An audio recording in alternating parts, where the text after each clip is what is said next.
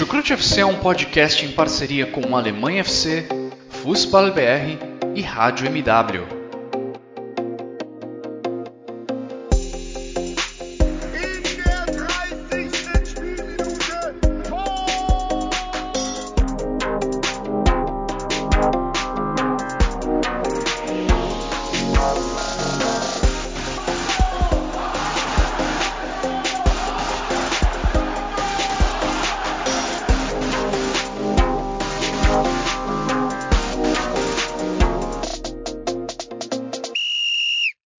Muito bem-vindos, fãs da Bundesliga. O meu nome é Guilherme Ferreira e eu recebo vocês para mais uma edição do Chucrute FC. Uma edição que vai destacar, como sempre, a rodada da Bundesliga, no caso, a 28ª rodada da competição, que teve goleada em jogo do Bayern de Munique, teve goleada em jogo do Borussia Dortmund, mas foi o Bayern quem goleou e o Borussia Dortmund foi quem foi goleado. Normalmente os dois conseguem impor derrotas aos seus adversários, mas não foi o que aconteceu nessa rodada, até porque estávamos falando de estamos falando de um Borussia Dortmund contra Leipzig, um duelo de duas equipes fortíssimas no cenário do futebol alemão. Mas essa edição do Chucrute também não vai se restringir à Bundesliga, vamos também falar sobre o assunto dos últimos dias no futebol mundial Tivemos o sorteio para a Copa do Mundo que acontece no Catar esse ano. A Alemanha teve seus primeiros adversários definidos e a gente também vai trazer um pouquinho do que aconteceu na última data FIFA, quais perspectivas que a equipe do Hansi Flick oferece para o torcedor alemão. E para me ajudar a analisar isso tudo, tenho ao meu lado virtualmente o meu companheiro de Chucrute FC, o Dimitri Chakar. Ou seja, posso dizer, Jimmy, que são dois, dois integrantes do Chucrute que estão muito de bem com a vida com o futebol nesse final de semana. Dois integrantes do Chucrute que acham que o futebol é a melhor invenção do homem e não viram nada de errado nos resultados desse final de semana, não é mesmo? Seja muito bem-vindo. Ah, é normal, né, Guilherme? normal, normal, normal. Prazer estar aqui em mais um episódio de Chucrute, agora, né, nesse final de semana maravilhoso. Fluminense campeão carioca depois de 20 anos e o Palmeiras aí que tirou aí é o impediu que o São Paulo fosse visto numa virada espetacular. Parabéns, Guilherme, parabéns aos palmeirenses e, tri, e companheiros tricolores pelos campeonatos estaduais, né? E também para os outros estaduais campeões aí, o Galo e por aí vai. É, vamos aí falar de chucrute, vamos aí falar de Bundesliga e Copa do Mundo e data FIFA e tudo que envolve futebol alemão nessa rodada que teve muita coisa para falar. Bastante coisa mesmo. Antes da gente começar o nosso debate, deixo aqui aqueles recados de sempre. O Chucrute FC está aí nas principais plataformas de áudio. Você pode nos encontrar no Spotify, no Amazon Music, no Deezer, no Google, no Google Podcasts, enfim. Você escolhe onde quer nos ouvir. A gente também disponibiliza os nossos episódios no YouTube. Quero fazer um agradecimento, é claro, a todo mundo que nos acompanha, a todo mundo que segue o nosso trabalho, em especial aos nossos padrinhos. Agradecer também aos nossos parceiros do Alemanha FC e do Fußball BR. Então vamos lá, Jimmy, falar de futebol, falar de futebol alemão. Normalmente a gente começa logo no tema Bundesliga, dessa vez vamos falar de seleção da Alemanha. A gente teve o sorteio da Copa do Mundo na última sexta-feira, a sorte foi lançada. E Jimmy, esse foi um sorteio para a Alemanha que começou muito antes desse último dia 1 de abril porque ao contrário do que a gente está acostumado a ver, a Alemanha caiu no pote 2. Ela foi sorteada no pote 2, não estava entre as cabeças de chave. E aí é a conta do final do trabalho do trabalho do Joachim Löw. Se a gente lembrar, a Alemanha caiu na primeira fase da Copa do Mundo de 2018, caiu nas oitavas de final da última Euro.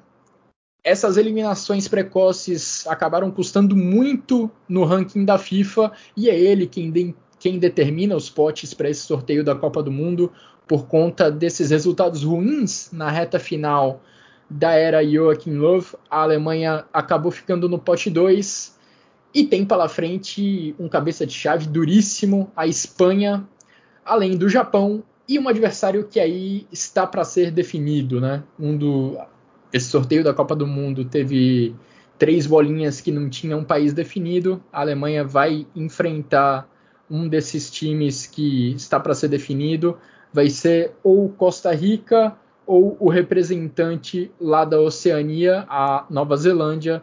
Essa definição a gente vai ter só no meio do ano, Jimmy. É, sorteio aí. Foi, um sorteio muito interessante assim no geral, né? É, a Copa do Mundo, porque é, não teve nenhum grupo da morte, não acho que teve um grupo da morte, não. Nenhum, acho que é, o grupo da Alemanha até foi mais perto disso, né? Acho que foi o grupo assim mais chamativo, né? Por ter a Alemanha, por ter a Espanha, dois times muito equilibrados em uma, uma fase muito muito igual, porque o, o, o período da Alemanha é, é de reconstrução, né? É, a Alemanha está no pote 2 por causa de um, um, final de trabalho péssimo, terrível do Joaquim Löw. Né? É, o Löw, ele, ele, ele realmente assim, terminou a Alemanha com um nível baixíssimo de futebol apresentado, pouquíssimos pontos positivos que foram tirados do Joaquim Löw da Alemanha, poucos jogadores conseguiram jogar bem com ele na seleção alemã. É, assim, o final do Joaquim Löw na seleção alemã, a única coisa boa que ele trouxe para o time era o Ginter, que conseguia jogar muito bem com o Ló, sempre jogou bem com o Ló. Teve um jogador que sempre foi muito destaque, o Ló chegou até a ser melhor jogador da seleção alemã do ano, né? Jogador alemão do ano. E do Gozens, mas até o Gozens, cara, é, é, é ele demorou para colocar o Gozens como titular na Alemanha. Então, assim, é até, até o próprio Gozens, que terminou jogando muito bem com o Ló, era um cara que já deveria ter começado a ser utilizado há muito tempo. Então, assim, faltou pontos positivos para esse time do Ló tomou que desde 2018 tomou decisões péssimas.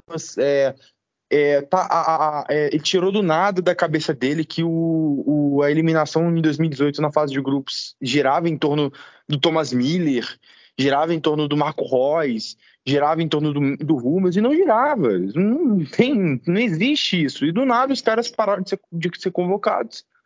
Então, assim, foi, foram decisões péssimas e agora a Alemanha se é é, começa esse processo de reestruturação com o Flick, que até agora é intocável no comando da Alemanha, não perdeu com a Alemanha, né? terminou agora a sua sequência de vitórias empatando com a Holanda, mas enfrenta agora uma Espanha que também está em reconstrução, mas uma reconstrução que vem de mais tempo.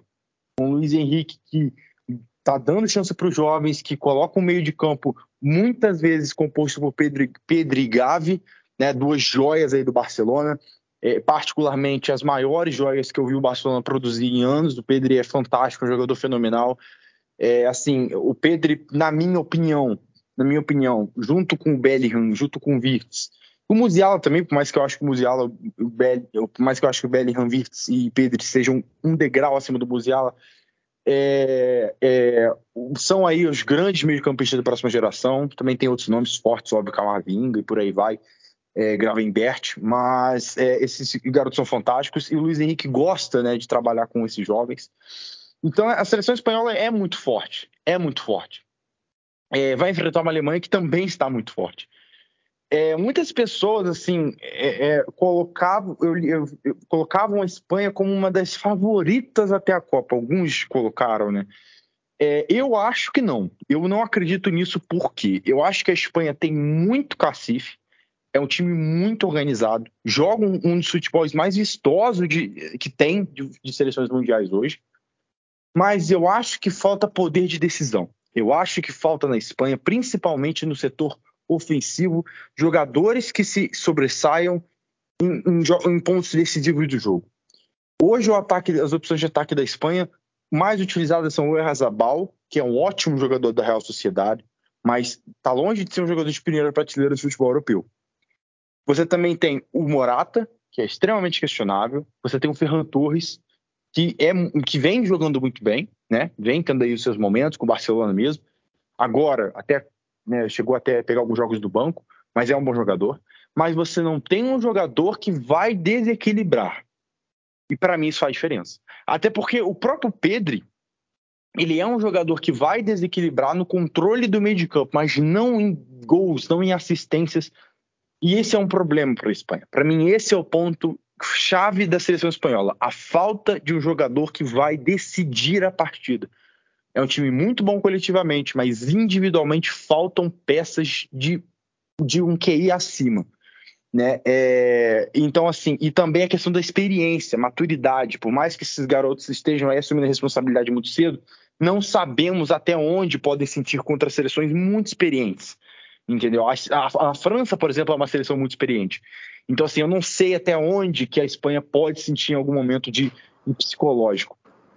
Sobre a, a, Então, assim, eu acho que o confronto da Alemanha vai ser muito interessante com a Espanha. Eu acho, minha percepção atual é que a Alemanha vai chegar mais forte que a Espanha para a Copa do Mundo. Eu acho que a projeção da Alemanha é muito forte, é muito poderosa. É uma seleção que cresce, cresce, cresce cada vez mais. O Hansi Flick vai encontrando peças interessantes. É, é, Para mim, o David Raum se consolidou e deve ser o lateral esquerdo titular da Copa. Muitas pessoas falaram no Gozens, mas o nível que o Raul mostrou nesses amistosos da Alemanha foi surpreendente, foi impressionante. O volume de jogo que ele foi criando por ali. E uhum. a Alemanha tem algo que a Espanha não tem, na minha opinião, que é esse jogador desequilibrado. Você tem o Thomas Miller, você tem o Kai Havertz que ama crescer em jogo grande, você tem o Leroy Sané que está vivendo uma temporada incrível. Esses jogadores sim são jogadores que podem fazer essa decisão. Você tem um Neuer também, que é um cara que vai desequilibrar. Então acho que esse é, o, é a visão aí. É um grupo muito acessível para dois, devem passar, mas eu acho que a Alemanha vai chegar mais forte para a Espanha. Hoje não é mais forte, mas acho que chega mais forte. Então você aí pode anotar na sua agenda. A Alemanha estreia na Copa do Mundo diante do Japão no dia 23 de novembro, 10 da manhã. Depois faz talvez o grande jogo dessa primeira fase contra a Espanha às 16 horas, num domingo, dia 27. E termina sua participação na fase de grupos enfrentando Costa Rica ou Nova Zelândia no dia 1 de dezembro, às 16 horas, horário de Brasília. Bom que não tem nenhum jogo às 7 da manhã, né? Esse horário meio ingrato. Dá para olhar o, o, copo meio cheio, né? Dessa forma, de não ser um horário de 7 da manhã, meio ingrato para quem mora no Brasil. E dá para olhar o copo meio vazio também, porque é possível que muita gente esteja trabalhando no horário das partidas da Alemanha. Mas eu já deixo a minha dica que eu cumpri a risca em 2018. Pode pedir férias no período da Copa do Mundo. Não sei se eu vou conseguir esse ano, mas em 2018 eu consegui. Olha, aproveitei muito bem a Copa do Mundo. Voltando para a seleção da Alemanha, Jimmy, é, a gente teve duas partidas nessa última data FIFA. A partida de maior destaque foi contra a Holanda, jogando lá na Holanda, o talvez, acho que com certeza, o primeiro grande desafio da era Hansi Flick, primeiro desafio de alto nível, porque nas eliminatórias a Alemanha ainda pegava times de um nível de, de pegava seleções que estão alguns degraus abaixo da Alemanha. No primeiro jogo dessa data FIFA, inclusive, enfrentou Israel, venceu por 2 a 0 com gols do Timo Werner e do Kai Havertz. Aí, viajando lá para a Holanda, a gente teve um bom teste.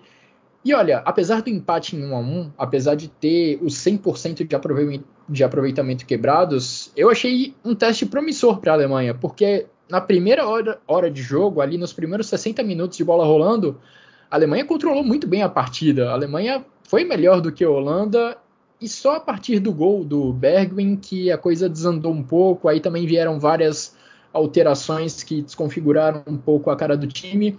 Mas até ali eu achei uma atuação bem sólida da seleção da Alemanha, uma boa atuação da seleção da Alemanha, poderia ter feito um segundo gol. O David Raum, como você falou, aproveitou muito bem a oportunidade dele como titular na lateral esquerda, o Thomas Miller mostrando que ainda tem muito, ainda tem muita gasolina no tanque, inclusive na seleção da Alemanha, então achei um sinal promissor apesar do empate, apesar dessa quebra dos 100% de aproveitamento. Acho que você também segue essa linha, né? Não, com certeza. É, eu acho que a Alemanha merecia ter ganho o jogo. É, pelo que foi mostrado, assim, Teve momentos da Holanda melhor, depois que marcou o jogo, é, o gol foi superior no jogo. Mas o momento que a Alemanha foi superior foi muito melhor do que o momento que a Holanda foi superior no jogo. É, foi um jogo muito equilibrado, foi um belo jogo de futebol, um jogo muito bom. As duas equipes não se limitaram ao título de amistoso e jogaram para frente, buscaram um gol. Né? É, aproveitaram o amistoso para testar peças, as duas seleções, tanto o Van Gaal como o Hansi Flick, é, e assim, deixou pontos muito claros para mim. Primeiro, é, foi interessante ver como que a Alemanha do Hans Flick se portava contra uma seleção de elite, que é, que é a Holanda, uma das melhores seleções do mundo. Muitas pessoas falavam, questionavam né, julgavam o Hans Flick porque a Alemanha só estava jogando contra seleções fracas. Primeiro, para quem estava julgando, eu não entendo. É o calendário. A Alemanha, tinha, a Alemanha não tinha jogado é, é essas partidas aí contra é, seleções Liechtenstein e companhia de, de, amistoso. Tinha jogado data FIFA. Não é calendário. Ele está jogando porque tem que jogar. Não é que ele escolheu jogar isso. Assim, não, entendo, não entendo porque algumas pessoas julgam como se fosse escolha do Hansi Flick, como se ele tivesse, ah, não quero jogar contra a França, quero enfrentar Liechtenstein. Não foi o caso. Tanto é que quando marcou amistoso, foi lá enfrentar a Holanda. Então, assim, eu acho que esse é o ponto. É, e as pessoas que reclamam que a Alemanha está conseguindo resultados expressivos contra seleções menores não acompanham o que, que foi a, a reta final do Joaquim Ló. Que contra seleções fraquíssimas tinha desempenhos fraquíssimos. Macedônia do Norte, inclusive, hein? A Macedônia do Norte é um exemplo mais claro, que a Alemanha perde para a Macedônia. A Macedônia está sendo muito competitiva, eliminou a Itália, mas é uma seleção muito fraca tecnicamente, individualmente. Então, assim, o, Hansi Flick está fazendo o dever de casa e está fazendo muito bem. A Alemanha está fazendo o que deve fazer. Então, esse jogo contra a Holanda foi uma partida muito boa da Alemanha. O Musiala foi o melhor em campo. Impressionante o desempenho do Musiala como esse organizador no meio de campo. A Alemanha jogou com o Gundogan e o Musiala nesse meio, dois jogadores que não são é, não tem característica de distribuição. O Musiala foi mais um primeiro volante e jogou muito bem. Foi maestral a partida do Musiala. E é interessante ver como, como vai ser esse desenvolvimento do Musiala. O Musiala é um jogador com muitas características de ponta, é veloz, é driblador, entendeu? Mas vem, vem sendo usado cada vez mais como volante. Eu falei aqui algumas vezes, eu não gosto do Musiala fazendo o trabalho de segundo volante substituindo o Goretzka no Bayern, porque para mim não combina. Agora, se ele for fazer um trabalho de um distribuidor, eu acho que ele tem muito futuro. Porque a gente já viu várias e várias vezes o Kimmich é esse cara, entendeu? Mas precisa ser trabalhado, precisa ser desenvolvido para isso. Acho que o Musiala precisa ganhar massa física também, né? Ficar mais encorpado. Mas jogou muito bem esse jogo. O David Raum, para mim, foi o segundo melhor da Alemanha. O David Raum foi impressionante, eu repito, é impressionante a qualidade que o David Raum tem para bater na bola. Cara, é um negócio que, assim, impressiona demais. Todos os cruzamentos dele viram é, é, é, ele cruza bem de todas as formas e todos os cenários. É realmente impressionante a qualidade do, da bola do David Raum. E eu falo aqui com segurança, ele é muito subestimado, muito subestimado. David Raum é um jogador que me impressiona muito pelo nível que ele alcançou, pelo nível que ele galgou em tão pouco tempo. Fez uma temporada impecável da Bundesliga 2, agora faz uma temporada impecável na Bundesliga 1, né, a primeira divisão, e agora está encam tá caminhando para fazer uma Nations impecável, porque se você imaginar que ele deve manter esse nível de desempenho, é difícil imaginar que o David Hall vai cair de desempenho, é capaz que é impressionante. É, segunda divisão, primeira divisão, Alemanha principal. É, é, tá explodindo a carreira do Hall muito rápido. Isso é impressionante. Mas é isso, é muito animador o, o, a fase do Hansi Flick. Jogo muito bom Holanda. Acho que a Alemanha merecia ter ganho. É, e, e deixam lados muito bons para o futuro. Agora, a única crítica que eu tenho que fazer com o Hansi Flick é sobre o Draxler. Não tem condição. O. Draxler não jogou nada, nada. Horrível, horrível a partida do Draxler. Não ajudou em nada a seleção alemã. É, não corre, não se esforça, não cria. Eu não entendo por que, que o Hansi Flick está insistindo tanto nele, sinceramente. Porque ele, o, o, ele tá insistindo no Werner e no, no Draxler, mas o Werner está fazendo muito gol com o Hansi Flick. Os números do Werner com o Hansi Flick são muito bons. É, a, o Draxler não. Então, assim, eu não entendo que, por que, que o Draxler tá jogando. E é curioso demais o caso do Draxler, porque a gente mal tem a oportunidade de ver ele jogando no PSG também, né? Pra gente ter uma real noção do nível dele. E isso nos últimos anos. Já tem um bom tempo que o Draxler é banco, é reserva no PSG. E ainda assim ele continua sendo chamado para a seleção da Alemanha. É um caso bem curioso esse do, do Draxler. Bom, você comentou sobre o David Raum, né? Acho que vale todos os elogios que você fez, Jimmy. A ascensão dele é de fato espantosa. Não tem nenhum ano que ele fez o primeiro jogo dele pela Bundesliga com a camisa do Hoffenheim. Primeira temporada dele na Bundesliga é essa, 21-22. Ele foi convocado para a seleção da Alemanha pela primeira vez também na, no segundo semestre do ano passado, de 2021. É realmente impressionante a ascensão do David Raum. E tá crescendo na hora certa, né? Pensando em Copa do Mundo. crescendo a tempo de ganhar a vaga no elenco, crescendo a tempo de ganhar oportunidades no time titular e de mostrar o futebol dele como ele fez nessa última data FIFA. Bom, a gente tem o grupo da Alemanha, vamos lá, quase definido, né? Espanha, Japão, mais Nova Zelândia ou Costa Rica.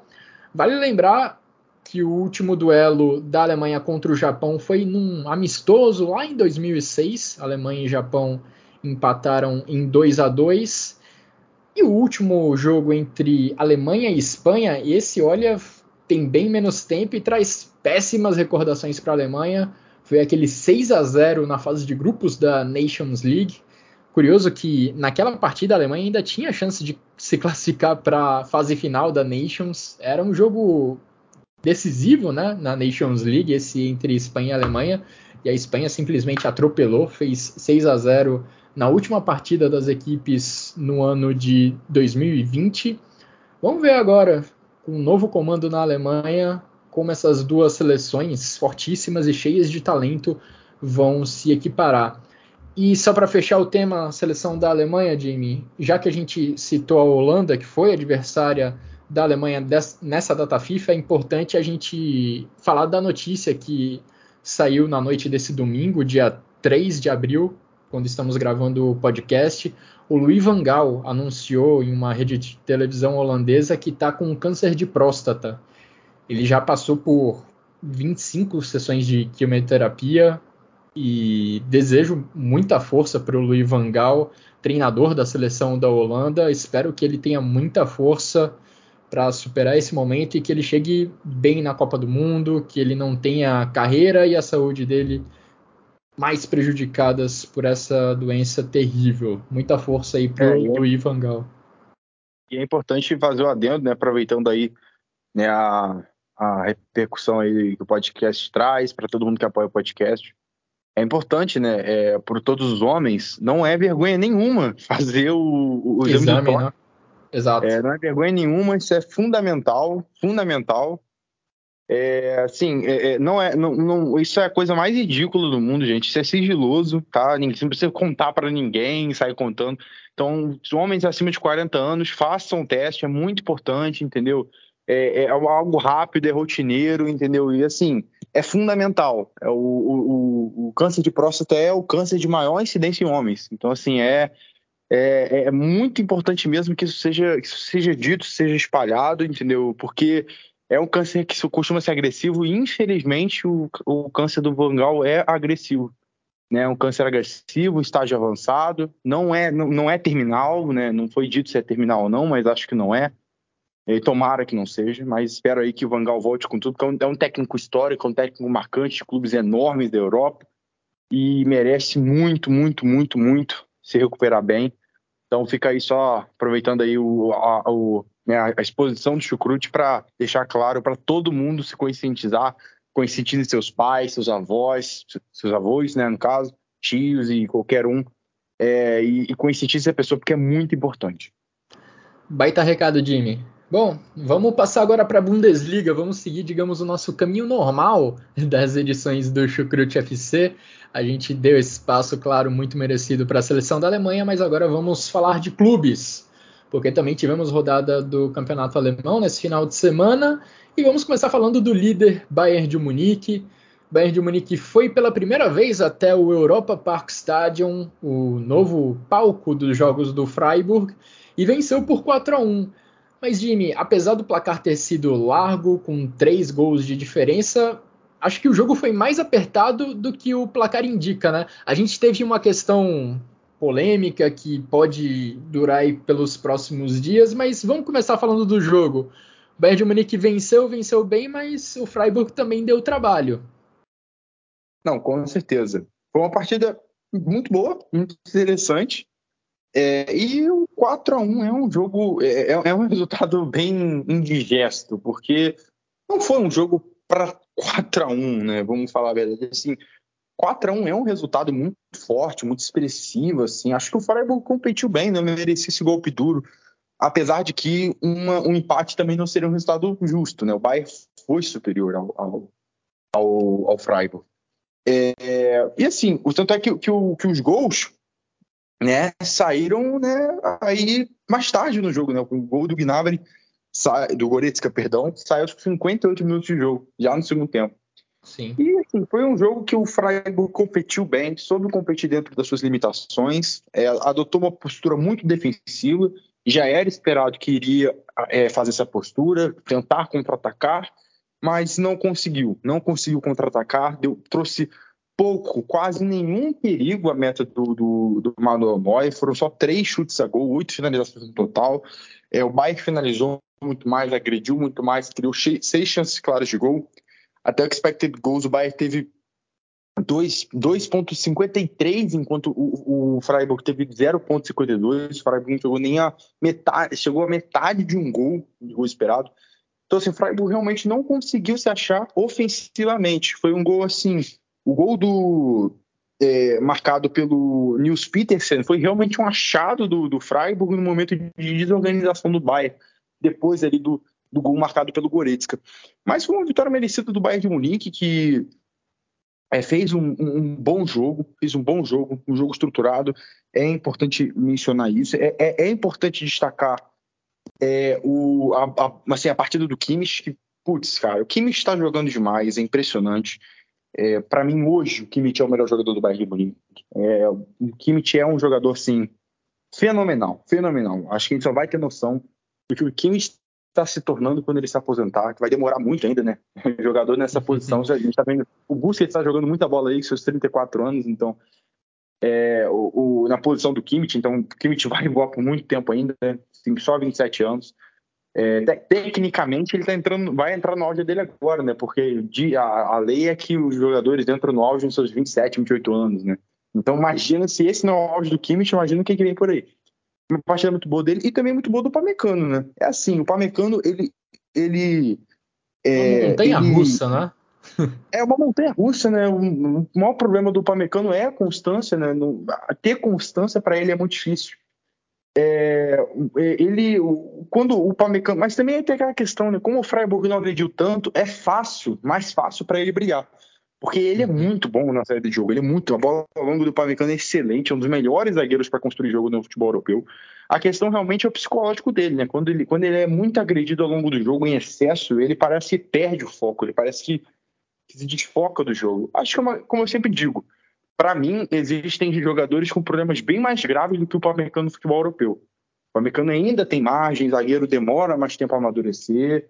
Acho que ele tem que dar um choque de realidade na cabeça dele. Talvez esteja sentindo alguns jogos do Bayern, alguns, jogos, alguns momentos de pressão do Bayern, mas acho que tem muito potencial. Mas no todo foi isso. E muito bom, né? Muito feliz aí de ver Leon Goretzka voltando aí, marcando gol. É um jogador fundamental para o Bayern de Munique, muito importante para essa construção. Se entende muito bem com o Kimmich. Inclusive foi uma assistência de um para o outro né, no gol. Né? Uhum. E sobre a polêmica do, do, do 12 jogador, falando rapidinho. É, antes, quem... de, antes de entrar na polêmica, Jimmy, pode, pra, pode, só para eu trazer um, outro comentário do, outros comentários sobre a partida, aí a gente entra uhum. nesse assunto e explica com detalhes o que aconteceu. É curioso que dois dos jogadores que chegaram ao Bayern de Munique recentemente, o Pamecano e o Sabitzer, eles estão num momento ruim, eles não fazem uma temporada boa, e os dois a gente esperava que pudessem responder logo de imediato, porque o treinador deles era o Julian Nagelsmann. Eles estão acostumados a trabalhar com o Nagelsmann e ainda assim não conseguiram mostrar em campo o que fez o Bayern de Munique e buscar eles lá em Leipzig, né? E nesse, nessa partida você já elogiou o Pamecano e o Sabitzer lá no finalzinho do jogo, já nos acréscimos do segundo tempo, teve a oportunidade de marcar o seu primeiro gol com a camisa do Bayern de Munique. E falar do Goretzka também acho importante. O Goretzka que vinha de um período afastado por contusão, a gente estava acostumado a ver o Julian Nagelsmann colocar em campo no Bayern de Munique aquelas formações ultra ofensivas com Coman numa ala, Gnabry na outra, além de Lewandowski, Miller e Sané circulando mais pelo, pela região central do ataque. Você tinha basicamente cinco atacantes em campo na equipe titular. Eu não imaginava que o Nagelsmann manteria isso com todos os seus jogadores à disposição. E de fato, com o Goretzka de volta, a gente viu um pouco mais de segurança defensiva. O Goretzka é um cara que contribui muito sem a bola e acho que a tendência é o Bayern de Munique sofrer um pouco menos sem a bola quando tiver o Goretzka em campo. A volta do, do Alfonso Davis, que deve acontecer em breve, também deve ajudar muito nesse sentido. Então, o fato do Nagelsmann ter todos os seus jogadores à disposição deve dar um alívio para o Manuel Neuer e para o torcedor do Bayern de Munique que não aguentava mais ver o time exposto na defesa e sofrendo tanto com jogadas em velocidade dos adversários. Agora, Jimmy, vamos passar por esse ponto crucial da partida. Não tão crucial, na verdade, mas um ponto muito curioso que aconteceu já ali no final do jogo. Nagelsmann tentou tentou não, ele fez duas substituições nos minutos finais, o placar já estava 3 a 1 a favor do Bayern de Munique. Uma dessas substituições previa a saída do Coman, mas ele acabou não saindo de campo e o Bayern de Munique por alguns instantes ficou com 12 jogadores dentro do gramado. Explica melhor pra gente aí, Jimmy, como que aconteceu essa situação? Que confusão foi essa que houve lá no Europa Park Stadium? Então, é um pouco, um pouco muito inusitado que aconteceu. É a primeira vez que eu imagino que qualquer um tenha visto isso. É, o auxiliar de arbitragem levantou a placa né, para substituir o Coman com a camisa 29, o número 29, é, de vermelho, né, simulando que o jogador de camisa 29 sairia. Sendo que não tem ninguém no bairro com a camisa 29 hoje. O Coman vestiu essa camisa. Então, assim, é, esse, esse auxiliar. Agora ele é o 11. É, agora ele é o 11. Esse auxiliar que, curiosamente, só lembrava do Coman como a 29, é, colocou 29. O Coman não, não, né, não saiu, já que né, a camisa dele não é essa. Sendo assim, o jogo recomeçou sem o Coman. O Nicolas Sul ele entrou, né, é, sem o Coman sair. Então, por 17 segundos, o Bayern jogou com 12 jogadores. Óbvio, não atacou de nenhuma forma, estava tocando bola na defesa enquanto isso. É, é, então, assim, não teve relevância nenhuma para o resultado isso. Foi 17 segundos de um Bayern tocando bola na defesa. Né? É, é tanto é que quando de, descobrem, quando o Bayern já faz um lançamento para ataque para o próprio Coman, aí que descobrem, né? É, que, e nem foi a arbitragem que descobriu, acho que isso é o mais bizarro, né? Acho que foi, foi o Schlotterbeck que, exato, que Isso, dedurou. Uhum, o Nicolas Schlotterbeck, que ele, ele percebeu que o Coman não saiu de campo, aí ele contou aos jogadores do Bayern e ele viu, ele saiu gritando. É até engraçado, porque ele sai desesperado gritando pro árbitro. E eu imagino também, e se eu tivesse naquela situação, imagino qualquer um, você ia ficar, você ia ficar. Eu acho Maluco. que ele ficou desesperado assim, só de, de, tipo, é tão bizarro a situação que ele, ele deve, ter pensado na hora, será que eles caras estão jogando o jogo inteiro com 12? É, não, é, eu, eu, eu, eu, eu, eu, ficaria assim, eu ficaria em choque.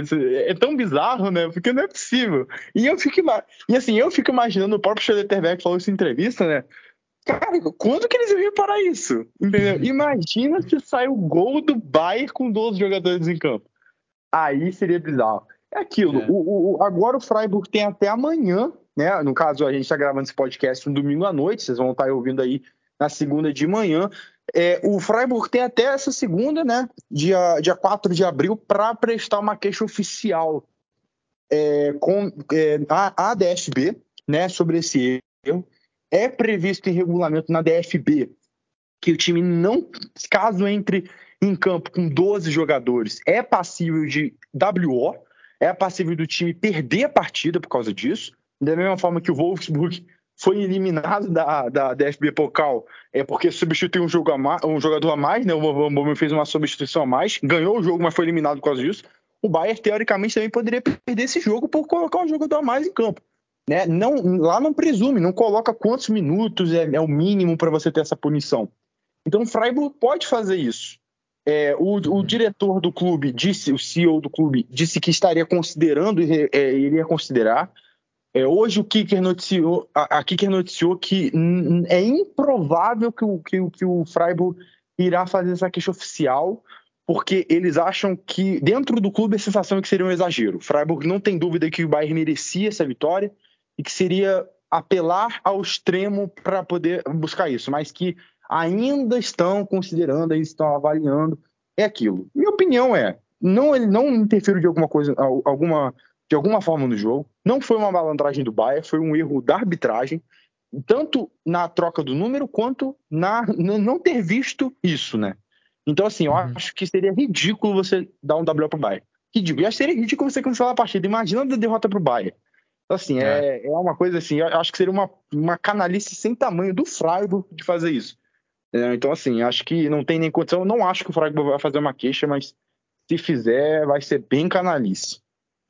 É, e só para acrescentar uma coisa, Jimmy, o árbitro do jogo, Christian Dingert, ele se pronunciou depois da partida sobre esse assunto e ele jogou um pouco da responsabilidade também na comissão técnica do Bayern de Munique, porque é a comissão técnica quem entrega ali o papelzinho com os números dos jogadores que vão entrar e sair. E segundo o Dingert, no papelzinho estava escrito ali o 29. Então, enfim, não podemos julgar no momento quem estava certo, quem estava errado mas do, os dois lados estão jogando a culpa um pouco pro outro.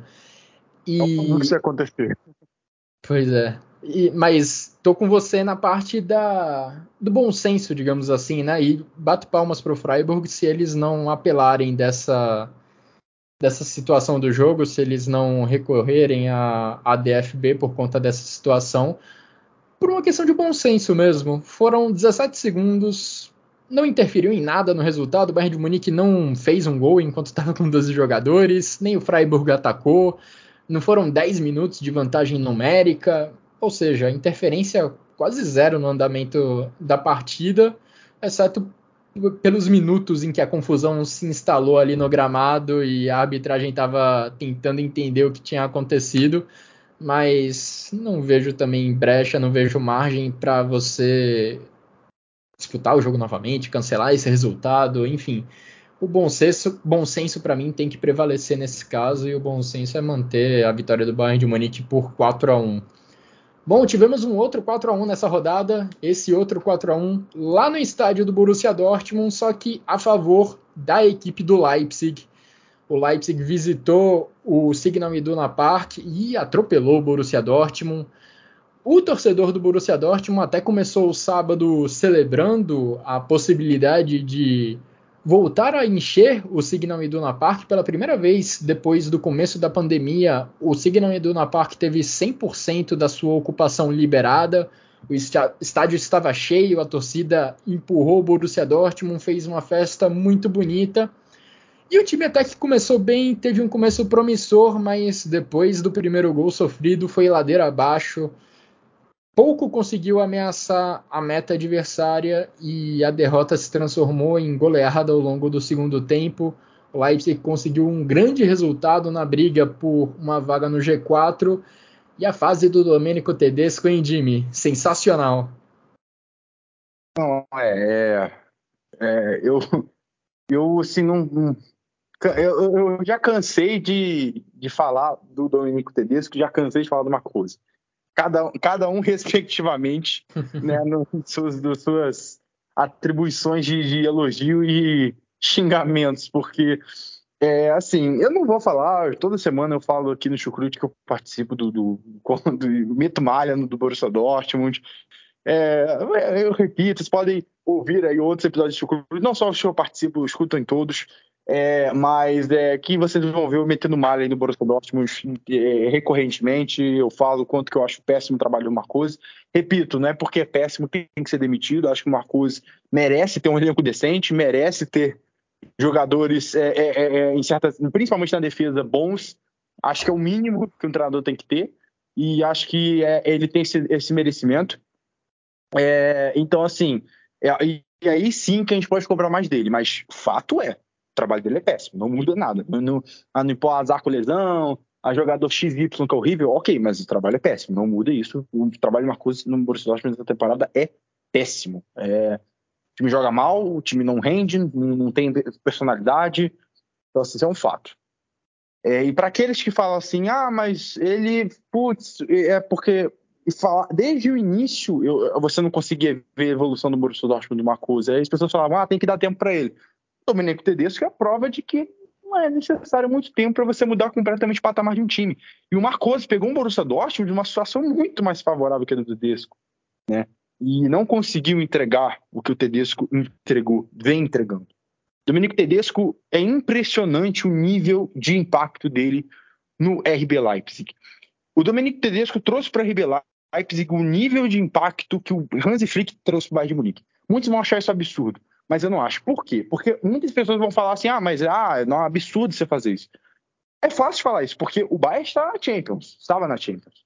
Né, o Bayern estava ali competindo na Champions. O Leipzig não está mais na Champions. Não tem como você colocar essa métrica para o Tedesco. É, eu não estou falando que no, no, final da passagem o Tedesco será a mesma coisa que o Flick. Não é isso. Mas, respectivamente, nas suas primeiras, nas suas, nessa fase de jogo, nesse início de trabalho dos dois, pegando esses recortes iguais, o Tedesco teve impacto tão grande quanto o do Hans Flick. Da mesma forma que o Flick estava ali, pegou um Bayern que estava ali né, no quarto lugar e tudo mais, é, o, o Tedesco pegou um Leipzig afundado na tabela. Eu não lembro, acho que era a 11 posição, 12 posição que o Leipzig estava, e agora o Leipzig está em, em terceiro lugar, né? É terceiro, quarto, quarto, quarto, lugar. E, putz, deve para Champions, com certeza. O Leipzig do, do Jess Marsh, com certeza, eu acho que já teria eliminado da, da, da Europa League. Se não ficasse em último, né, na fase de grupos, porque é, é, importante a gente citar aqui que o Leipzig consegue uma vitória fundamental, já sem o Jess Marsh, na, na, na, Champions League contra o Manchester City, né? É importante a gente falar isso. É, ganha do Manchester City de 2 a 1 uma vitória muito importante. É, é, é, uma vitória que coloca o Leipzig na, na, na, na Europa League, porque se fosse com o Jesse March, provavelmente tinha perdido. Então, assim, é, a questão toda é o Tedesco tem grande chance de ganhar a Europa League, junto com o Barcelona, é o favorito. Se tudo correr bem, deve ser a final Barcelona e Leipzig na Europa League. E, e assim, o sentimento é muito positivo. É impressionante como o Leipzig joga um futebol bem. Nenhum time na Bundesliga, cara, sério, poucos times na Europa, aliás, nesse recorte, jogam um futebol tão bonito quanto desde que o Domenico Tedesco assumiu o Leipzig. É um time competitivo, é um time equilibrado defensivamente, um time criativo no ataque, com transição, toques de bola. É lindo, é lindo, lindo, lindo, lindo o gol do, do Conrad Leimer, né, que, que dizia no, no americano, é não o gol em si, né, mas a jogada do gol é impressionante. Você tem um vídeo assim que até eu ia compartilhar na página, mas infelizmente apagaram no Twitter, é que é impressionante o, o, a, o, o futebol, a jogada do Tedesco, né? É, é, é, engraçado porque é a jogada que o, o Nagelsmann usava muito no Leipzig, né? Ele, ele usa uma coisa que os jogadores já sabem fazer, que é você atrair a marcação e tocar em espaço curto, uma armadilha tática.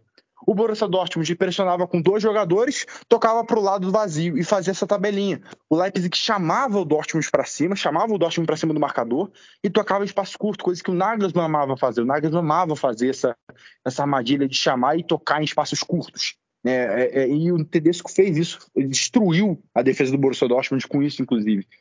E é, e é impressionante, é eu digo é impressionante é, é, o que o Tedesco fez com o Leipzig e compara aí, eu acho que esse é o melhor, eu acho que esse Leipzig do Tedesco atualmente falando, não sei como vai ser o futuro, cara, ele é nível do, do Julian Nagelsmann, não deixa nada a desejar com o Julian Nagelsmann. Os números mesmo estão para mostrar. O aproveitamento é melhor do que o do Nagelsmann no mesmo período. Então, assim, é, é, é, é pensar para o futuro. Não sei se vai manter o Kunku, não sei se vai é, manter quem, trazer quem, mas para a próxima temporada o Leipzig vai incomodar. Se mantiver em Kunku, Olha, vamos ver. É, em Cocô, a fase dele é fantástica. Ele teve a primeira chance dele na seleção da França nessa última data FIFA, foi titular contra a Costa do Marfim, teve um bom tempo em campo. No segundo jogo da data FIFA, ele ficou só dois minutos no gramado, não teve grandes chances, mas conseguiu a oportunidade dele de ser chamado pelo Didier Deschamps. Quem sabe ele não aproveita esse momento e também não garante uma vaga no Qatar para a Copa do Mundo, né? Mas nesse jogo não só o Nkunku teve uma atuação fantástica, o Conrad Leimer, já mencionado por você, Jimmy, também teve uma atuação fantástica, marcando dois gols, dando uma assistência para o Nkunku, uma assistência belíssima de calcanhar no terceiro gol da equipe do Leipzig. Foram os dois jogadores mais decisivos dessa partida contra o Borussia Dortmund, os dois principais jogadores dessa vitória por 4 a 1. E é importante, eu acho, a gente notar um traço em comum dos três primeiros gols da equipe do Domenico Tedesco nesse jogo lá no Signal Iduna Park. Você pode reparar que nos três gols, o Borussia Dortmund está correndo todo para trás e o Leipzig correndo todo para frente. Foram três gols em transição ofensiva, saindo da defesa para o ataque em questão de segundos, com poucos toques na bola. Os dois primeiros gols recuperando a bola ali na região do meio-campo ou no campo de ataque. O primeiro numa falha até meio grosseira do, do Henrican. E depois de recuperar a bola nessa região mais favorável, né? Porque a defesa do adversário está desorganizada, a equipe aproveita exatamente a defesa do adversário fora de posição para finalizar em poucos instantes, com poucos toques na bola entre a recuperação da posse até o chute. E o terceiro gol sai de uma cobrança de lateral lá do campo de defesa do Leipzig. O Leipzig cobrou o lateral lá atrás. Borussia Dortmund estava em cima para tentar pressionar um pouco. E novamente, poucos toques na bola, poucos passes para levar o Leipzig da defesa até o ataque e finalizar a partir dessa jogada foram a construção das três dos três primeiros gols do Leipzig seguiram essa mesma linha de raciocínio, digamos assim, e diz muito sobre como foi a partida, né?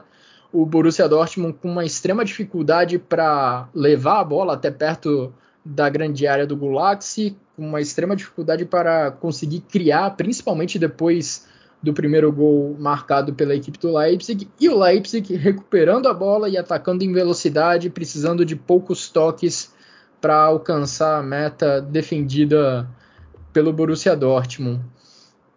É, vale destacar também, além desse momento fantástico do, do Christopher Nkunku, que está sendo o principal jogador do, do Leipzig nessa nessa temporada o jogo do Konrad Leimer, né, como eu falei, que marcou dois gols, deu uma assistência, teve uma grande atuação nessa goleada do Leipzig.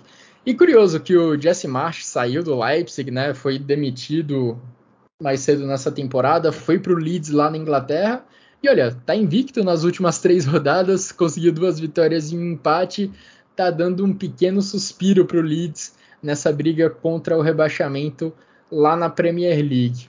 E pelo lado do Borussia Dortmund, essa é uma derrota que deixa, acho que, algumas cicatrizes, né? O próprio Mats Hummels se falou depois da partida num tom bem crítico a, em relação à sua equipe, dizendo que os erros vão se repetindo rodada após rodada, que sempre aparece um erro grosseiro para resultar num gol do adversário e isso ficou à mostra mais uma vez nesse jogo. O Borussia Dortmund mais uma vez teve uma atuação bem ruim, não só pelos gols concedidos, mas também pelo pouco que conseguiu criar, principalmente depois da, do primeiro gol da equipe do Leipzig, como eu falei.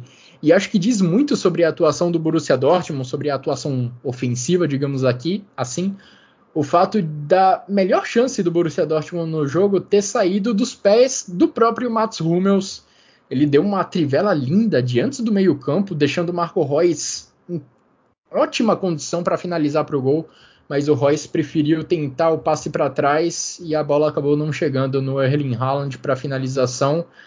Ou seja, é um sinal de como a bola estava, de como estava difícil para o Borussia Dortmund fazer a bola passar pelo meio-campo. A grande chance da partida saiu do zagueiro, a bola viajou bastante até encontrar o Marco Reus praticamente dentro da grande área adversária. Bom, o Leipzig, como falamos, quarto colocado na tabela, 45 pontos, 48 pontos, perdão, consegue desgarrar três pontos do Freiburg nessa briga por vaga na próxima Champions League. O Borussia Dortmund, nove pontos atrás do Bayern de Munique, Há duas, algumas semanas a gente via ali uma ilusão na briga pelo título, mas agora acho que não dá mais para confiar não. Passando para outro jogo importante que a gente teve nesse final de semana, mais especificamente nesse domingo, um jogo importante na briga contra o rebaixamento, o duelo entre Wolfsburg e Augsburg, que terminou numa vitória importantíssima para a equipe do Augsburg, vitória por 3 a 0. Um gol marcado logo no comecinho da partida, com um minuto o brasileiro Iago abriu o placar a favor dos donos da casa. Aí o Niederlechner e o Pedersen completaram o placar de 3 a 0, Jimmy. O Wolfsburg, que com o Florian Kofeld é muito irregular, mas olha, ele tem muito mais momentos de baixa do que de alta. Acho que o Wolfsburg até conseguiu deixar a briga contra o rebaixamento, apesar de estar muito próximo do próprio Augsburg. Só que já vem de uma sequência de três derrotas consecutivas e essa mais recente contra o Augsburg. Foi, foi 3 a 0 é um resultado que eu achei exagerado, assim, 3 a 0 dá a impressão que o Augsburg deu um show de bola e não foi o caso, né? O Wolfsburg competiu, é, conseguiu até finalizar mais, teve o mesmo número de finalizações no gol, é, 62% de posse de bola, expressivamente, mas o Augsburg criou chances melhores, né? É, é, conseguiu criar chances mais claras de gol do que o Wolfsburg. É, até o expected goals ficou bem parecido, né? 1.63 do Augsburg contra 1.31 do Wolfsburg. Acho que o Wolfsburg até merecia um gol, mas parou numa excelente atuação aí do do do, do, do. É até difícil de falar o nome. Gikiewicz. Gikiewicz. É, é, polonês é complicado, né? É, esse é o problema da Polônia também, né? A Polônia só sabe produzir duas, duas posições, goleiro e centroavante. É impressionante, né? Mas, assim, uma excelente partida dele. É, fez aí defesas providenciais. Rhys Oxford fez uma excelentíssima partida, o Oxford, que inclusive é, vem jogando muito bem, né? É, o Oxford é, é um bom zagueiro, é, era uma das maiores promessas aí que existiu no futebol mundial, né? Quando estava no, no Ham. É, acabou tendo uma passagem ali pelo Borussia Mönchengladbach e tudo mais, acabou que não não explodiu da forma que era esperado dele, né? não se tornou que, o que imaginávamos dele, mas que ainda tem muito potencial, tem 23 anos. Então, assim, é, é, de se imaginar que ele tem um teto muito alto aí e vem jogando muito bem com, com o Augsburg. Vamos ver como que vai ser aí essas próximas temporadas dele, né? É, se ele vai realmente despontar para um clube de elite. Mas ele está jogando muito bem no Augsburg já há algum tempo. Eu acho um jogador até subestimado pelo que vem rendendo aí no, no, na Alemanha. É, mas assim, o, a campanha do Wolfsburg é horrível, né? É, não tem outra palavra, não tem outra definição. É decepcionante em todos os aspectos. É, é o trabalho do Kofeld é péssimo. Ele não vai ficar na próxima temporada, tenho certeza. É, não tem condição que fique também. É, o Wolfsburg não vai cair. Né? É irreal pensar que o Wolfsburg vai cair nessa altura do campeonato. Faltam seis rodadas. O time está cinco pontos em cima da zona por mais que seja uma, uma, uma, média muito, muito perigosa, a gente sabe que tem times muito inferiores ao Wolfsburg na tabela. O Hertha Berlin é um time muito mais irregular. É, o Arminia também, o próprio Stuttgart, o próprio Augsburg. Então, assim, é, é, são times que conseguem ser ainda mais irregulares que o próprio Wolfsburg. Então, acho que o Wolfsburg se salva mais pela incompetência dos outros, é algo que a gente está muito acostumado a ver aqui no Brasil, né? Se salva mais pela incompetência dos outros do que, do que pela competência própria é, é um dos melhores elencos da Alemanha. É, um, é um dos maior, uma das maiores folhas salariais da Alemanha. O Wolfsburg tem jogadores aí que, putz, teriam vaga com certeza em clubes principais da Europa. O Maximilian Arnold, que é muito subestimado, que inclusive merece vaga na Alemanha. O Jonas Wind, que é uma joia enorme. Maxence Lacroix. Então, assim, é, não falta qualidade, falta coletivo, falta organização. Eu acho que essa é uma temporada perdida do Wolfsburg é, fundamental vai ser na próxima temporada. Como que o time vai vir para a próxima temporada? Eu acho que esse é o, é o ponto-chave. É, quem como vai se reforçar? Precisa de alguns reforços chave aí também, né? É, o Wolfsburg aí está perto de, de, pegar, de contratar o Patrick Wimmer, que eu acho uma excelente contratação. Então, assim, é, aqui que noticiou que as negociações estão perto aí de ser concluídas até né, com o jogador, e daí é só questão de pagar a multa.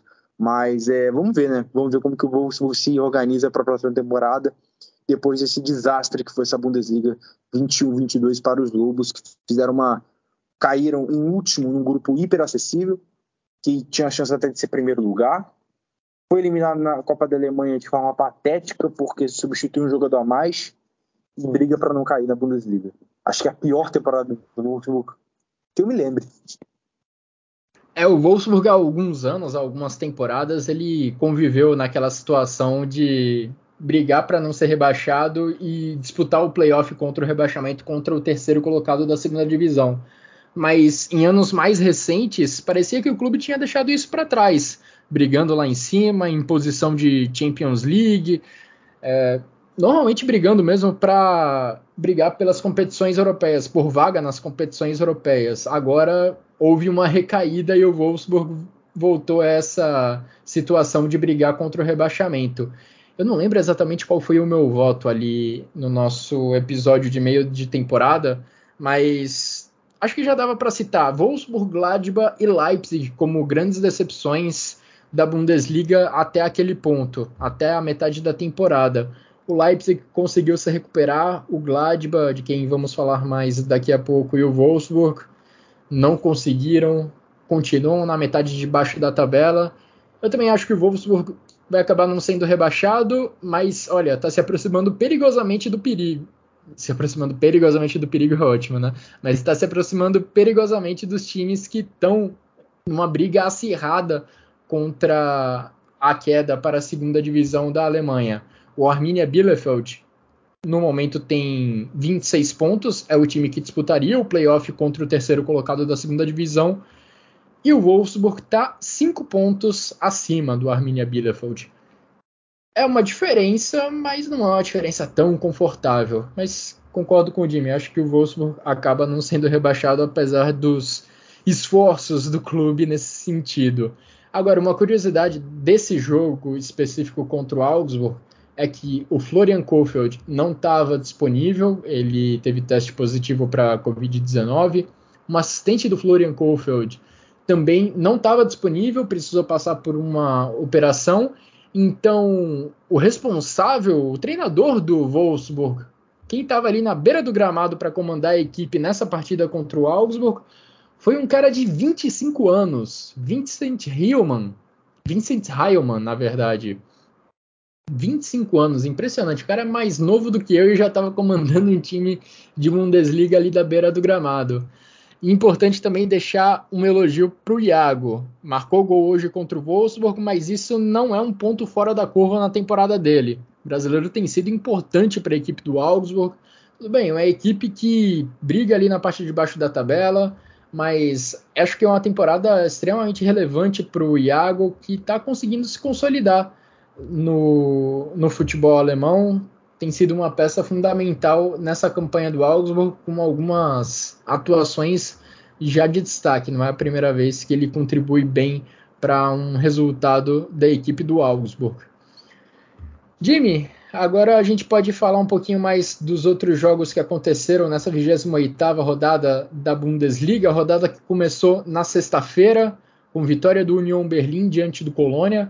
A gente falou do Borussia Dortmund, que pela primeira vez teve 100% da capacidade disponível em seus domínios para os seus torcedores.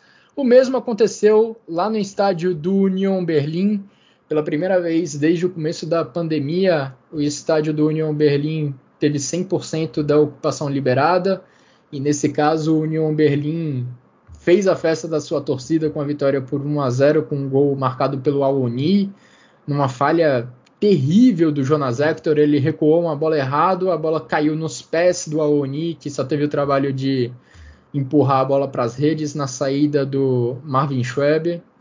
Já no sábado a gente teve a vitória do Bochum diante do Hoffenheim, surpreendente vitória do Bochum, que está ali na metade de baixo da tabela, o Hoffenheim almejando até Champions League, mas dois gols do Takuma Asano acabaram dando a vitória para o Bochum fora de casa. E é curioso que os dois gols, na verdade, o Manuel Riemann, que é goleiro do, do Bochum, quase teve duas assistências. Uma foi creditada para ele no primeiro gol do Asano, mas no segundo gol, o segundo gol também surgiu de um chutão para frente do Manuel Riemann, que acabou caindo nos pés do Asano e o Asano marcou o gol. Só que como teve um desvio ali no meio do caminho, o zagueiro do Hoffenheim conseguiu desviar um pouco a bola antes dela chegar no Asano. Então, por conta disso, O, a assistência não foi creditada ao Manuel Riemann, mas esses dois gols dizem muito sobre a forma de atuar do Bochum. É um time de jogo muito direto, que faz a ligação defesa-ataque com muita frequência, com passes longos, com lançamentos. E o Riemann, nos dois gols de hoje da equipe do Bochum, de hoje não, de ontem, desse sábado, acabou exemplificando isso muito bem. E o David Raum, quem nós já elogiamos muito nessa edição do podcast, marcou o gol da equipe do Hoffenheim, gol que era do empate àquela altura. O Bochum conseguiu desempatar na sequência. A gente também teve um duelo importante na parte de baixo da tabela entre Arminia Bielefeld e Stuttgart. O Stuttgart abriu o placar de pênalti com o Sasaka mas o Florian Kruger, no segundo tempo, buscou o empate, empate importantíssimo para o Arminia Bielefeld, porque a diferença entre Stuttgart e Bielefeld nesse momento é de apenas um ponto. O Bielefeld está na posição de playoff, o Stuttgart está numa posição acima, e se o Bielefeld perdesse essa partida, seria bem difícil se recuperar. O Bielefeld que vinha de quatro derrotas consecutivas, quatro derrotas em que o Bielefeld não tinha marcado nenhum gol, então um empate crucial para a equipe do Bielefeld manter vivas as esperanças de fugir do rebaixamento. A gente também teve uma vitória importante do Bayer Leverkusen por 2 a 1 contra o Hertha Berlim, vitória lá na Baia Arena. Diaby deu duas assistências, uma para Alário, uma para Belarabe. O Darida diminuiu o placar no primeiro jogo do Felix Magath como treinador do Hertha Berlim sentado no banco de reservas. Na última partida do Hertha Berlim, o Magat já tinha sido contratado, mas por conta de um teste positivo para Covid, ele não estava disponível para ir ao estádio. Também no sábado tivemos empate em 0 a 0 entre Eintracht Frankfurt e Greuther Fürth. O lanterna da Bundesliga conseguiu segurar o Eintracht Frankfurt, que vinha de uma sequência boa de resultados, mas não conseguiu tirar o zero do placar, apesar de ter pressionado durante boa parte do duelo. E já nesse domingo, para fechar esse resumão, Jimmy, Borussia Mönchengladbach 1, Mainz também 1. Atuação mágica do goleiro Jan Sommer, que fez duas defesas espetaculares. Se você ainda não viu os melhores momentos desse jogo, por favor, vá olhar o que o Jan Sommer fez nessa partida, porque o responsável pelo Borussia Mönchengladbach não sair derrotado desse duelo lá no Borussia Park foi o goleiro suíço. O Embolou até abriu o placar no primeiro tempo, com assistência do Neuhaus. Depois o Onizio fez o empate, mas olha, o que o Zomer fez em dois lances dessa partida é um negócio surreal, né, Jimmy? O que, que você me diz desses outros jogos da rodada? Não, é, é, Jogos aí nem tão animadores assim, né? É, é, assim, a gente sempre fala aqui que Bundesliga não é só Dortmund e Bayern, mas essa rodada é, foi, foram jogos mais emocionantes, assim, né? É, teve Augsburg e Wolfsburg também, claro, mas acho que é, ainda fico com Freiburg, Bayern, né? É, Dortmund e Leipzig. É, só um destaque, né, pro, aí pro Frankfurt, né, porque o Frankfurt merecia muito ter ganho esse jogo contra o, o Fürth, mas parou numa atuação fantástica aí do Lind, é, goleiro do do, do Furt, né? E então, assim, é, é, só detalhe aí, porque, cara, realmente impressionante. O, o Frankfurt jogou bem, eu gostei até da, atuação do Frankfurt. É, é, um jogo aí né, que precedia, né, precedeu é, o confronto contra o Barcelona, um confronto importantíssimo aí, muito difícil. O Barcelona que vive uma fase fantástica aí do, do comando do, do Xavi, né, o chavismo que tá, tá imparável. É, e o, Frankfurt merecia muito esse jogo. O Kostic jogou demais, demais, demais. Que partida do Kostic. É, e é importante ter ele bem, porque ele é o cara que pode desequilibrar mesmo, ele é o cara que pode decidir. Mas a bola não entrava por nada, o Lindy foi assim impecável, manteve o SG. Eu concordo, vamos falar dos nossos destaques daqui a pouco, mas olha, foi difícil escolher entre o Lindy e o Sommer, porque o Lindy jogou demais.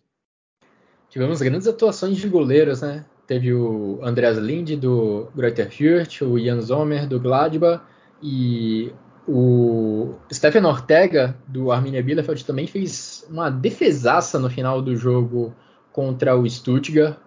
É, foi o Ortega o grande responsável. O Ortega não trabalhou tanto, mas a defesa que ele fez ali no final da partida foi impressionante para evitar o que seria, o que poderia ser provavelmente o gol da vitória da equipe do Stuttgart. Bom, fizemos esse resumão da 28ª rodada da Bundesliga. Vamos falar agora de segunda divisão com o Thiago Barbosa. Olá pessoal do Chucrute FC, quem está falando aqui é o Thiago Barbosa do Bundesliga Brasil 2. Falar o que aconteceu nesta 28ª rodada da Esvaite Liga, com as vitórias de Schalke 04 e Darmstadt, as derrotas de Hamburgo e São Paulo e o empate do Werder Bremen. Vamos lá o que aconteceu nesta rodada 28 da Esvaite Liga. Nos jogos de sexta-feira, o Dinamo Dresden recebeu o Schalke 04 e os Azuis Reais venceram por 2 a 1. No duelo de últimos colocados, o Ingolstadt recebeu o Ergas Big Aue e a equipe da Baviera venceu por 3 a 2. Nos jogos do sábado, o Darmstadt recebeu o Rostenkiel e a equipe dos Lírios venceu por 3 a 1. O Hannover 96 recebeu o Johannesburg e ficou no empate em 1 a 1. O Hamburgo recebeu o Paderborn e os Dinos foram derrotados por 2 a 1. No Political Derby, o Hansa Rostock recebeu o São Paulo e a equipe da ex-Alemanha Oriental venceu por 1 a 0. Nos jogos de domingo, o Heidenheim recebeu o Nuremberg e a equipe dos Blauhots venceram por 3 a 1. O Karlsruhe recebeu Fortuna Düsseldorf e ficou no empate em 2 a 2. O Werder Bremen recebeu o Sandhausen e ficou no empate em 1 a 1. A classificação atual está assim: o Werder Bremen na liderança com 52 pontos, seguido do Darmstadt com 51 pontos e o terceiro colocado, o São Paulo, também com 51 pontos. Já na zona de rebaixamento, o Dinamo Dresden é o 16 com 28 pontos, seguido do 17 Eggers Big Aue com 19 pontos e o último colocado, o 18 o Ingolstadt com 18 pontos. Esse foi o melhor que aconteceu nesta 28ª rodada da Svite Liga. Um grande abraço a todos e até a próxima. Muito obrigado, Thiago, pela participação. E agora que falamos de segunda divisão, vamos para o futebol feminino na Alemanha. Wolfsburg e Bayern de Munique normalmente tomam as manchetes do futebol feminino alemão. Nessa semana não foi diferente, começando lá pela terça-feira, porque a gente teve uma semana de Champions League feminina e dois resultados bem diferentes, né? O Bayern de Munique foi eliminado pelo PSG lá em Paris, um resultado cruel para a equipe do Bayern de Munique, que foi derrotada apenas na prorrogação com um placar de 2 a 1. Já o Wolfsburg conseguiu vencer a equipe do Arsenal jogando em seu estádio, jogando lá na Volkswagen Arena, venceu por 2 a 0, conseguiu avançar para as semifinais da Champions League feminina e vai fazer um confronto duríssimo agora contra o Barcelona de Alexia, Alexia Putellas. Bom, mas o Bayern de Munique teve uma dificuldade extracampo, né, para enfrentar não só na Champions League, mas ao longo dessa semana inteira. Especificamente no jogo contra o Paris Saint-Germain, o Bayern de Munique tinha sete jogadoras fora por conta de testes positivos para Covid. Infelizmente, a equipe do Jens Scheuer teve que passar por essa situação. Uma crueldade até, né? Você vê uma equipe que batalha tanto para chegar numa quartas de final de Champions League e repleta de desfalques para um jogo decisivo lá em Paris contra o forte time do PSG. Foi isso que aconteceu contra o Bayern de Munique, o que torna até de certa forma a atuação lá no meio de semana contra o PSG heróica, porque só o fato de conseguir virar o placar no tempo normal, o Bayern saiu perdendo por 1 a 0 e depois virou para 2 a 1. Só o fato de ter virado o jogo e levado a decisão para a prorrogação é um feito impressionante do Bayern de Munique, mas ali na prorrogação o Bayern acabou perdendo. O placar final, na verdade, foi de 2 a 2 né? Considerando a prorrogação, e o Bayern de Munique acabou sendo eliminado.